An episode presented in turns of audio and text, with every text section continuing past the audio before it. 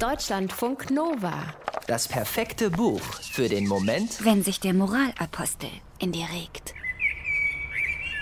Vor den Parkarbeitern muss sie sich in Acht nehmen. Die drehen täglich ihre Runden und erledigen alle möglichen Dinge. Die Arbeiter in den orangefarbenen Overalls sind mit dem Umbau des Ententeichs beschäftigt. Die in den grünen mähen den Rasen oder stutzen die Hecken. Die Arbeiter in Gelb hingegen fegen andächtig und geräuscharm die Wege, sammeln Flaschen ein, leeren die Abfalleimer. Manchmal hört sie sie reden. Über ihre Frauen, über Geld und über etwas, das nur Eingeweihte verstehen. Eingeweihte, zu denen ein 13 Jahre altes Mädchen nicht gehört. Aber die Männer können es nicht sehen. Solange sie nicht an einer ganz bestimmten Stelle im Park die Zweige eines Busches beiseite biegen und die kleine Lichtung dahinter entdecken. Vermutlich erschrickt sie deshalb so heftig, als sich plötzlich die Zweige bewegen und ein alter Mann auftaucht, weil er ganz leise gewesen ist, weil er wusste, wohin er wollte, weil er das Versteck kennt. Er sieht alt aus. Wie alt? Schwer zu sagen. Hm, ziemlich alt. Seine Haare stehen in alle Richtungen ab. Seine Brille ist altmodisch, sein heller Anzug edel, aber speckig. Auf dem Rücken trägt der Mann einen Rucksack und um den Hals ein Fernglas. Und dann steht er nur da und guckt auf sie, auf die Lichtung. Er wirkt nicht überrascht, vielleicht ein bisschen verwirrt, aber er stellt keine dummen Erwachsenenfragen von wegen, was machst du hier? Wie alt bist du? Musst du nicht in der Schule sein? Stattdessen interessiert er sich für die Zeitschrift, die das Mädchen im Schoß hält. Und er erzählt was von Vögeln von Wiedehopfen, Halsbandsittichen und Türkentauben.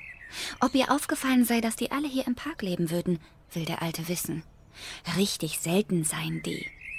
Ist ihr natürlich nicht aufgefallen. Sie interessiert sich nicht für Vögel. Und sie kann sich auch nicht vorstellen, sich jemals dafür zu interessieren. Genauso wenig wie sie sich vorstellen kann, dass dieser Alte ein Freund für sie werden könnte. Aber genau so wird es kommen.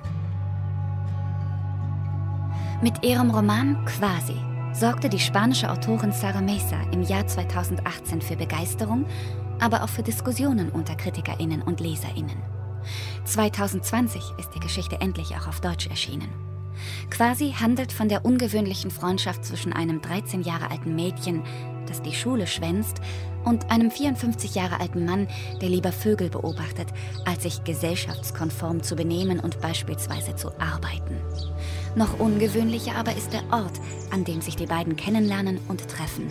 Versteckt hinter Büschen in einem öffentlichen Park. Die Namen der beiden werden nicht genannt. Das Mädchen mag seinen nicht.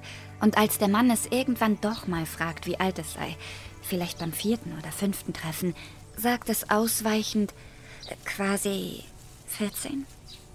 Von da an nennen sich die beiden quasi und Alter. Erwachsene Männer und junge Mädchen können nicht befreundet sein. Quasi hört das ständig, im Fernsehen, von ihren Eltern und in der Schule.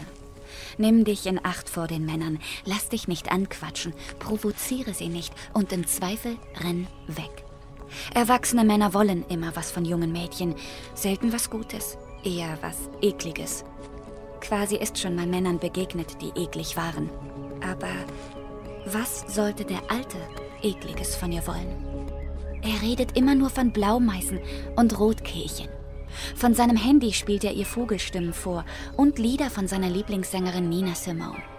Quasi erzählt ihm von ihrem großen Bruder, der ganz weit weggezogen ist, von der Schule und von ihren Eltern. Sie erzählt ihm auch, wie sie es hingekriegt hat, dass die Schule nicht zu Hause anruft, weil sie tagelang fehlt. Warum sie nie wieder zur Schule gehen will, erzählt sie allerdings nicht. Das ist ihr peinlich. Und obwohl es mit dem Alten oft langweilig ist, tut quasi der Austausch mit ihm gut und sie freut sich jedes Mal, ihn im Park wiederzusehen. Sie haben ein Geheimnis und sie wissen es zu schätzen. Abends schreibt quasi in ihr Tagebuch über diese Begegnungen, lässt manches weg oder dichtet was dazu. Quasi ahnt, dass das alles irgendwie nicht richtig ist, dass es herauskommen wird und dass sie in Gefahr ist. Denn wäre es nicht so, dann würde sich die ganze Welt irren. Deutschlandfunk Nova